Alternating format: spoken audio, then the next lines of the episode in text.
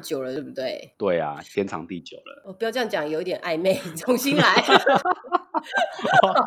不要被误会。我要讲的是，我自己最近有一个很深的体会，就是认识再久的人，或者是关系再多亲密的人，其实说话都要有一个秤在那边，也就是重量啊，或者是那个维度，在你每一次嘴巴张开的时候，多多少少都是需要经过设计跟思考的。你有做到这样吗？就是我会评估一下对方是什么样的对象嘛。嗯。然后我今天要跟他只闲聊，还是我可能需要跟他沟通某一种讯息？嗯，那这个讯息又有分是正面的还负面的？嗯，然后到底他现在跟我讲话这个时间点，比如说是可能很长，比如十分钟，还说他只有一分钟，就是我会有这些考量点呢。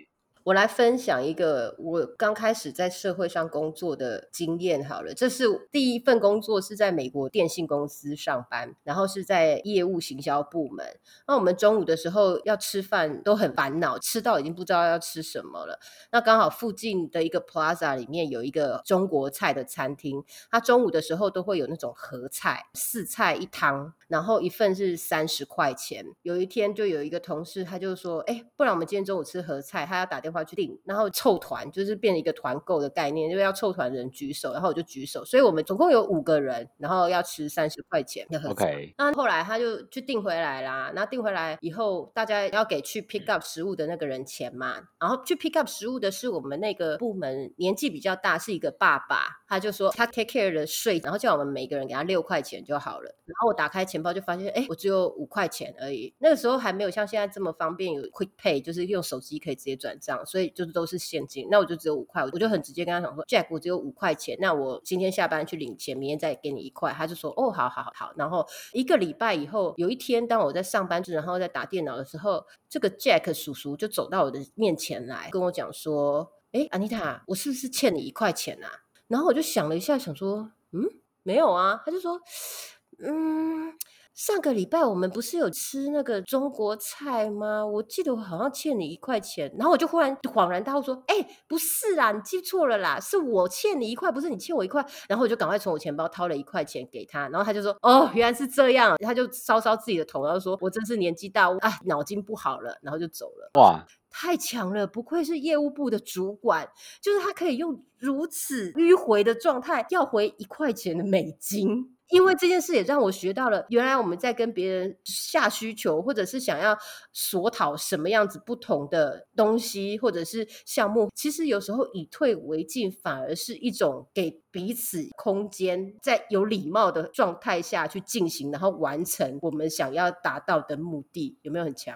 我觉得非常厉害，而且他要 bear risk，就是如果你想想说，哦，对啊，你欠我一块钱，然后他还要掏一块钱给，我就默默的收走了这样子。对，哎，我还没想过这件事，我看他这样，他只能把收据不小心就掉在女厕，有没有？就我踩到说，哎，这什么东西啊？什么东西三十块的一张收据在这儿啊？或者就再买一次，有没有？然后就想要试着用植物的香味唤起我记忆，但其实我真的不记得了。反正就是从那次以后，我才发现原来。有有这种话术，其实我们在上班的时候啊，说话的艺术其实真的是一个必修的课程，而且是与日俱增，那个功力会慢慢的累积的。然后我觉得像在这样的互动，多多少少都可以加强我们在这个办公室说话的分量啊，然后还有做事情的影响力啊。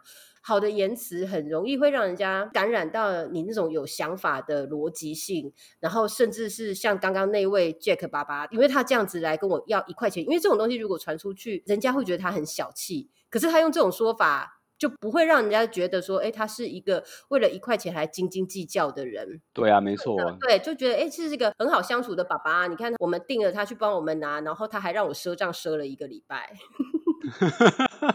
还不跟你收利息？对对，税金还是他付的，这样。但他当然他吃的比较多啦，合菜总是这样，没办法 平均分配的。常常像这些职场资深的人，或是像是老板，他到底他讲的话是话背后有含义，还是就是照字面上意思？这个部分其实我觉得是真的是有点难以拿捏。我觉得，如果是老板，那又是另外一回事，就是是 different story。但如果是同事来讲的话，我觉得同事是真的比较可以去修炼，我们在说话的这艺术这一方面的累积，然后还有很多的练习。因为老板啊，我现在已经完全没有办法回答你刚刚的问题，是因为我现在身处于美商，就是一个外商公司，但这也不叫外商公司。我现在在美国，这应该就是他们本土的美国公司。我的老板是一个非常典型的白人。那我再跟你讲，我的部门有德国人、意大利人，然后也有就是好像是呃西班牙裔，也有黑人。那在跟他们讲话的时候，我通常真的没有办法。辨别他们讲的是真心的还是场面话。比方来说啊，因为我们现在在家工作，每次试训你其实真的不需要太准时，因为他们前面都只是在问你周末怎么过的啊，那你接下来这个周末有什么计划吗？家的狗狗最近还有出去散步吗？或者是哦，你跟你老婆的结婚纪念日是怎么度过的？对方如果回答说哦有啊，我刚刚其实才遛狗回来，他马上就会跳到哦真的哎，那 Mary 你呢？那你们家那只猫它生了吗？我有时候都觉得，那你为什么要问这件事情啊？因为以我个人而言，我你又没有关心一个人，或者是你你是不是真心想要了解他？其实那个话题它是可以走很远的。但他们其实都只是在蜻蜓点水的，哎，我有点到你的，然后你有回答了，OK 咯，我们两个现在很 OK。那我再跳到下一个人，再跟他继续做一个破冰。那对我来讲是非常无聊的，因为我并不觉得他们是真心的想要跟这个人建立关系的。更扯的，有一些会是很 regular，到下个礼拜同一时间又再开了同样的会，他可能又会问说：“哎，阿 J 啊，你跟你老婆的结婚纪念日去哪里庆祝啊？”然后我心里想说：“他上礼拜不是说他才从拉斯维加斯回来吗？那你怎么还要问这个？他们其实根本没有在听啊。”美国人绝对都会给大家百分百的面子，是不可能撕破脸的。但是这种就会造成我们职场上没有得到一个真实的 feedback，真的对你或是对这个 team 是好的吗？比如说，我有同事非常的憨班，非常不善于做 PowerPoint，就他的简报其实就是逐字稿。全部都是字，就你会觉得他好像是从哪一个呃 lecture 的那种文献去 copy and paste，直接贴在那个 PowerPoint 上，没有视觉，没有什么 chat，没有派，然后也没有任何的小 icon 来做一些提醒或者是 summarize 在那个电脑荧幕上，他 share 他的 screen 以后，我真的都会觉得其实我们不用开会，你只要 email 给我们就好了，因为我们也只是看你从第一个字念到最后一个字，何必呢？但我老板最后都会跟他讲说，great job。就是很棒，然后就会 we looking forward 你下一次的 presentation。然后我想说 are you sure？然后换个方向来想，因为我其实有一个强项，就是我的简报都会做的非常的细腻。这个我可以百分之百保证。好，这你这个称赞我接受。好，所以呢，如果在刚刚的那个德国人他的 presentation 做完，换我切换到我的 screen，把我的 PowerPoint pop out 出来给大家看了以后，我老板又跟我讲说：“哦，你这一个 deck 真的是非常的 insightful。”其实我那个时候已经没有办法吃下他的称赞了，因为他在上一个那么烂的东西已经称赞说是一个。Great job 了，我都会怀疑说，知道他的那个 bar 在哪里，他的 standard，他的标准在哪里，我没有办法去 evaluate。所以老外你真的很难跟他讨论说话的艺术这件事，因为他们毫无艺术可言，他们就是通杀，也不讲好话。偏偏我这个人就是好话不会进耳朵，对我而言那些都是空话。他们的这种包装已经不是那种说让人感觉交情可以建立，反而是一种过度的包装，然后也会让我觉得不是那么的真。诚，以至于其实，在我们这个公司要建立关系是非常难的，因为那个关系都是如履薄冰，都非常的浅薄。那以前我们是在办公室上班就已经很难了，更何况现在全部都是在家工作。这个是我们在美国这边金融业嘞。如果是以台湾这边来说啦，我刚刚讲就是因为都是专业经理人嘛，他彼此之间都要高手过招，所以这个养成了一个习惯，他们可能对下面讲话也会稍微包装一下。比如说老板可能当下 challenge 你，他会说你这个报告你做的这样子，你为什么要这样想？理由在哪里？那其实他是要 test 你一些临场的反应，一些抗压能力。他可能在观察你，所以这个人他必须要有敏锐性，或者是去判断。说老板刚刚 challenge 我，我其实给他那个答案不是重点，这是可能是要去 take care 他的情绪之类的。嗯，就这个东西，其实我反而觉得在台湾以金融业来说是一个好的艺术。那确实也，如果从我自己的观察，这个能力其实真的还蛮重要。不是说你这个事情你做得好，然后哇，老板给你好棒棒就会 promote 你。就真的是你要去 take 到老板讲那个话，因为有时候他们想要达到某些目的，他又不想直接讲出来。那如果你可以听得出来他话中有话，去帮他把事情做完，他觉得你这个真的很不错。这是台湾的，是金融业来说这个环境，所以说美国不知道会不会这样的 challenge 就比较不会出现。嗯，或者是我真的资质太驽钝，完全听不出他的话中有话。毕竟他们是讲英文，然后 就他一直在那边转，其实我怎么样都听不出来。但是。在我们部门或者是我所接触的，我觉得他们比较直白，或者是他们会破破题，一开始就讲好了。就是我今天跟你讲这个的话，呃，我不是要 challenge 你，呃，我也不是要冒犯你。他们通常都会一开始就先讲这句嘛。啊，我接下来讲的并不是要让你感觉不舒服，只是什么什么什么什么什么这样。就像我以前啊，回台湾第一份工作是在饭店工作嘛，然后我们有受过一个 training，那个 training 也是很像类似是话术的重要性。他们就有在教，在跟 team member 或者同事讲话的时候呢。绝对不要一开始就说，我觉得你这做的不好，你这个房间打扫的不干净，或者是说，嗯，我觉得今天我们的 buffet 的午餐的菜平均来讲的话品质很差，都一定要先讲说，哦，阿 J，谢谢你今天为我们打扫了第七层以及第八层的客房，我觉得你今天的速度很快，只是有一个地方要注意的是，呃，你在四零二号房、七一三号房的垃圾桶里面有头发，下次要注意哦。就是他要你前面先给一点糖果吃，然后再趁他吃糖果的时候再赏他巴掌，大概是这个意思。这样子也蛮好的，因为你前面就是先听得下去，后面那个负面讯息你才不会直接漏。刚刚这样一讲出来，我就发现其实这也是我们在写 email 的一种方式啊。我们每次开头也是写 Hi 阿 J，Thank you so much，怎样怎样怎样。But 我觉得呃，你这次寄来的 proposal 有一些地方没有。Cover 到我们上次讲专案的哪一些哪一些部分，或是哪一些哪一些重点，可能因为我们的职级还没有大到说可以劈头骂人吧，所以一开始 还是要写一些 greeting 有没有？就是先跟大家说，哎嗨，你们好啊，我来喽，这样，然后接下来才说，哎，那个可以稍微微调一下，或者是可以再修一版给我吗？所以如果你说在美国，我觉得比较明显，或者是比较可以表现出老板在对于呃我们这些员工。比较直接的去表态他的不满的话，通常是会表现在脸上。不会说出来，他嘴巴还是会讲的非常的诚恳，可是他的脸是不耐烦。我老板就是活生生一个这样的例子，因为他在去年的时候怀孕嘛，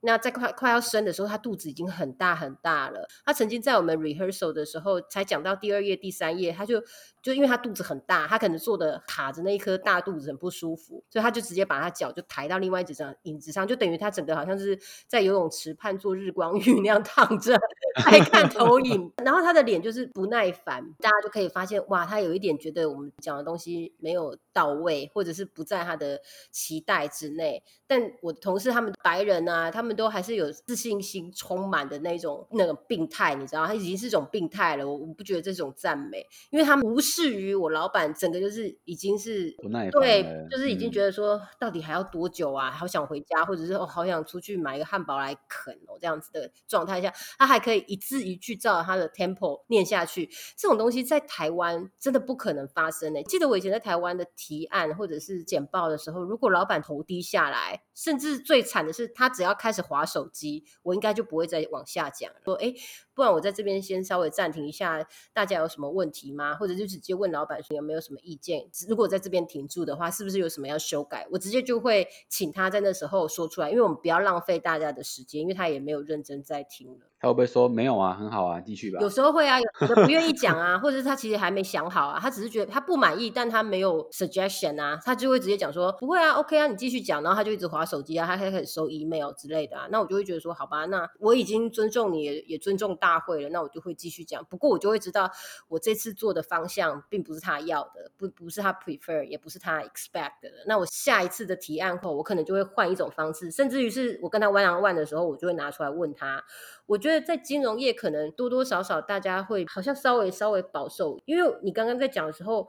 我还真的想不到，我有哪一个老板会话中有话哎！你知道我有曾经也是在金融业待过嘛？我有一次一次的经验在金融业，对，我的老板是一个上海太太，她是一个非常刁钻的人，她就是那种惯太太，就是上海有钱富家千金，但她年纪已经很大，她已经大到可以做我们的阿妈的类型，但是她头脑非常的灵活。其实可以直接讲，就是我们大家都很讨厌她。然后我们在她下面做事，因为她后来也转走，但是我们在她部门下做事，她的秘书刚好请照顾亲人的假，留职停薪两个月，那他就等于没有特助嘛，他们都是叫 E A 嘛，那就没有 E A，然后就说大家轮流当他的 E A，我就被轮到要当两个礼拜，那每天上班他进来就是咖啡什么都要先泡好，然后他要审阅的那些 paperworks，你都要帮他把那要签名的地方有没有，不是都要贴一个那个小黄色箭头吗？Sign here。对。你要贴的好好，而且要整整齐齐的。我跟你讲不夸张，是那个黄色的 sign here，你知道那是不是前面是一节黄色，后面是透明的，对不对？对对。你那个黄色就是要贴在那张 A4 纸的那个边缘。就是不能一长一短，一长一短，因为他可能比如有好几叠要签，然后你就要帮他贴好，贴好，贴好。他每一次笔拿起来，要么就是他自己翻，有时候他会甚至就叫我进去翻。你看他懒不懒？就是直接就是说，哎，进来，我要签名了。然后一开始我还真的蠢到想说，他签名之后我进去干嘛？帮他签吗？是怎样子？后来他就说这里太多了，来我签，你翻比较快。然后他就直接讲说，你贴这样子我看不清楚。但我要讲的是，他最羞辱我的一次是我们国外 region。Office 从新加坡寄了一封信来给他，就说有发生一件比较 urgent 的事情，需要做一个处理，要开会，要 c o n c o 那封信寄来了以后呢，这位太太看都没有看，就直接转寄给我了，只写了一句，就问我 What is this？就写这样子而已。然后我就打开那封信开始看，天啊，那里面第一次里面写信来那群人是谁？我根本就不认识，一大堆印度人啊、新加坡人啊，然后还有 China 的人，就不同 country 的人的名字都在里面。再来是到底要做什么？这个 issue 是什么？我也从来没有做过啊。呃，我只知道我在某一天需要帮他订一个会议室，把那些设备。就是要视讯开会的设备都要帮他连线好，然后要 block 会议室 block 他的时间，就我只能做的就是这么这么微小小的动作而已。但是这个会议到底要讨论什么，我完全看不懂。问了我的同事，大家都是三条线，然后或者是立刻冒冷，领些悲顺顺，就大家想说什么啊？这这生命挖沟啊，发生什么大事情了？这样子好。他是不是就直接 forward 出来给我，就说 What is this？过一会他就走到我们的这个 petition，就看着我就说你读了吗？我就立刻站起来就说哦，我读了。然后他就说那是什么？然后就说哦，那个是在说下个礼拜二的下午一点的时候，呃，要开一就是亚洲区的会，我就马上说呃，我已经把你 calendar block 起来了，会议室会在哪一间？然后我们 IT 部门的谁谁谁会在那个时候去把所有的 facilitate 都搞定。然后他就说 Other than that。除此之外呢，我就说应该是有一件 urgent 的事情，然后他眼神已经离开了我的脸，马上往回去他办公室的路上走，轻轻的说了一句：“I need somebody who knows English。” 天哪！然后你知道大家都坐在位置上，只有我一个人是站着，当场就好像五雷轰顶，就轰这样子，就是有杰北要攻营业的人都徛在家，真的很久哎！我我现在讲起来，我也是血脉喷张。然后我老板就从后面就跑过来，就说：“你刚刚跟他说什么？”我就说：“我只说了我懂的部分而已。”然后我，然后我就，你知道我那时候毕竟年轻嘛，然后又加上其实我。我们就是 staff 而已啊，我们就会直接跑到茶水间去干掉，说靠，那明明就他的信，他自己不会读吗？我是说，为什么要问我？如果我懂了，那我进去开就好了，轮到他吗？就一直抱怨。可是这就回到我们第一集讲的，老板到底给你的是消耗你还是学习？其实从那件事情以后，我就知道每一个他转出的 email，每一个字我都要读的比他还要精准，就变成如果有一天某一次他如果又走到我面前，告诉我就说。所以呢，那件事情，What's the follow up？我就要站起来，马上可以一二三四五，可能六句话就把它解决，讲给他听，目送他离开。所以这就是一种修炼。就是我印象中，我年轻的时候应该也有类似这样这种经验，而当他都不知道怎么处理嘛，就就傻傻的，我也会非常非常的慌张，因为你当下马上就已经该帮他有些 follow up 的事项。我搞不好可能就是亏空吐土说，我还在了解当中。通常讲这句话，可能代表说啊，你死定了，老板干嘛要给你打一个叉叉？你真的是要给你，你还什么都不知道，还不马上去？当然，那个上海老太太都是同一个部门，都在轮流当他两个拜的特助，所以我们很知道他很爱爆头，就是忽然就丢一个球过来然后，不不知是好球还是坏球，所以收到他的信，一秒钟之内一定马上打开来看细读。所以我那次只能做的就是我看得懂可以处理的事项。其他的，尤其是银行有很多缩写啊，我根本就看不懂那里面的。对我来讲，就像无字天书一样，全部都是摩斯密码，我怎么看得懂？但他可能像你讲的，就是，I give you a chance，对不对？你了解这么 urgent 的事情，是不是真的有 pick up 起来？你有没有接到我这一球？就变成是个人的功夫。也许我就要把所有自己现在手上做的事情都丢在一旁，然后把那封信印出来，到处去问每一个部门主管，这个字是什么？汇集大家的意见，形成一个智囊团，他才知道他下里。要怎么样子去跟亚洲区不同的主管做应对？也许他想要我做的是这个，毕竟说不定他也不知道他要怎么处理嘛。他也是要去问每一个部门，结果我却只做了一个小秘书该做的事情，他没有说泡咖啡跟买便当这样子而已。对啦，就是你刚遇到这个老板，算是比严格一点点，蛮急性子的嘛，所以他就丢给你，他 expect 十分钟，那他就要得到一个 solution 的，他可能也不想自己去想，然后看一下到底你提的东西是不是。他要的，这真的是大的一个 challenge。被你这样一讲，我忽然想起，我其实我的老板基本上都有这种通病，都是急性子，所以可能也是这样就练就了我，也是急性子。尤其后来我们自己在带人，我也都会觉得说这件事情好，我给你两小时，大概两小时之后，我就要看到你这封信已经躺在我的 inbox 里面了，应该要回复了吧？然后如果没有的话，我就会利用刚刚那个 Jack 叔叔的方式，就走到他面前说：“哎，刚刚寄给你一封信，是不是寄丢了？嗯，你有看到我有寄给你一封信？”吗？就反问的说：“哎，我们系统是不是怪怪？怎么搞的？阿 J 那封信你没有收到吗？”再提醒他说：“我正在等你的回信。”